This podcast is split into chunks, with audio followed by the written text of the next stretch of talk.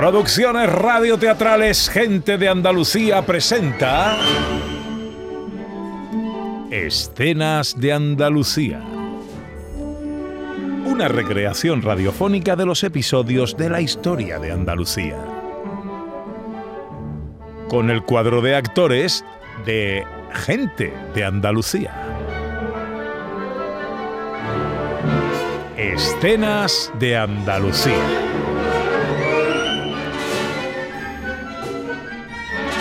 Hoy capítulo 118, El destierro.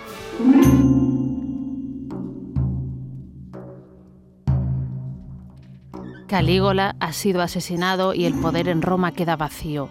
No tarda en ocupar el trono Claudio, que se convierte en el nuevo emperador. Séneca, uno, uno, de los oradores más brillantes, se convierte en el tema de conversación entre el propio Claudio y su esposa Mesalina. Señor, estoy tan orgullosa de vos. Sois una esposa digna. Seréis Mesalina. el mejor, el mejor emperador de Roma. Orgullosa, desde luego, pero ¿es también preocupación eso que distingo en vuestra voz? La preocupación es una prueba más del amor que siento por vuestra figura. Esposa. ¿Hay algo que me queráis decir? Es mi preocupación, ya sabéis. ¿Y qué os preocupa? Me preocupa Séneca. ¿Séneca? ¿Sabéis lo que dicen? La gente dice muchas cosas. Por supuesto, mi señor. Y poco interesantes, la verdad. Por supuesto. Pero en esta ocasión hay quien dice que Séneca cometió adulterio con la hermana de Calígula. ¿No os parece eso algo terrible? No es agradable de escuchar, ¿no? Pero eso no es lo peor. Hay quien dice que, siendo un orador tan brillante como es, podría ser un peligro para vos. Pues entonces, escuchemos lo que tiene que decir ese orador tan brillante. Que, que, que venga Séneca.